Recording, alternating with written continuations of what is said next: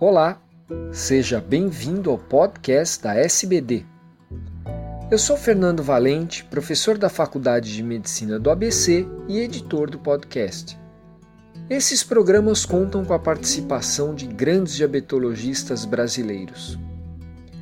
Nessa edição, veremos que a cirurgia de bypass gástrico impacta na glicemia após sobrecarga, independentemente da perda de peso.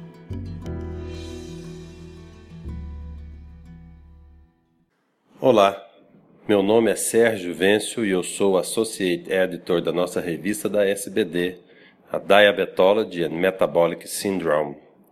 Esse podcast é sobre o efeito independente do bypass na glicemia pós-prandial, um trabalho do excelente Dr. Host, pioneiro no estudo do GLP-1 da Universidade de Copenhague, na Dinamarca. Os autores realizaram um estudo comparando a cirurgia de bypass com o tratamento intensivo para obesidade mórbida.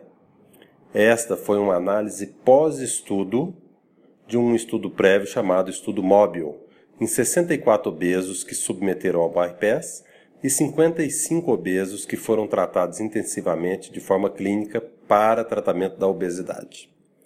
Sabidamente, o bypass atua de forma peso dependente, e o estudo confirmou essa relação na diminuição da glicemia de jejum, ou seja, quanto mais peso se perde, maior a queda da glicemia de jejum, evidenciando a base fisiopatológica da hiperglicemia de jejum, que é a resistência insulínica no fígado e a presença da esteatose hepática.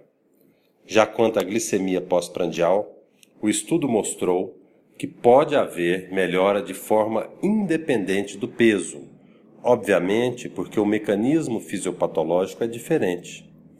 Ele é pâncreas dependente e, no caso da cirurgia, ocorre estímulo dos hormônios intestinais que modulam a secreção de insulina e levam à queda da glicemia pós-prandial.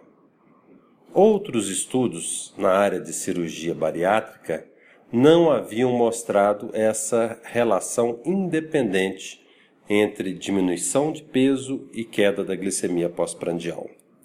Um fato importante também é que o autor deixa claro que esses resultados não podem ser extrapolados para pacientes diabéticos, pois foi realizados no, antes da cirurgia, nenhum deles tinha é, glicemia acima de 126.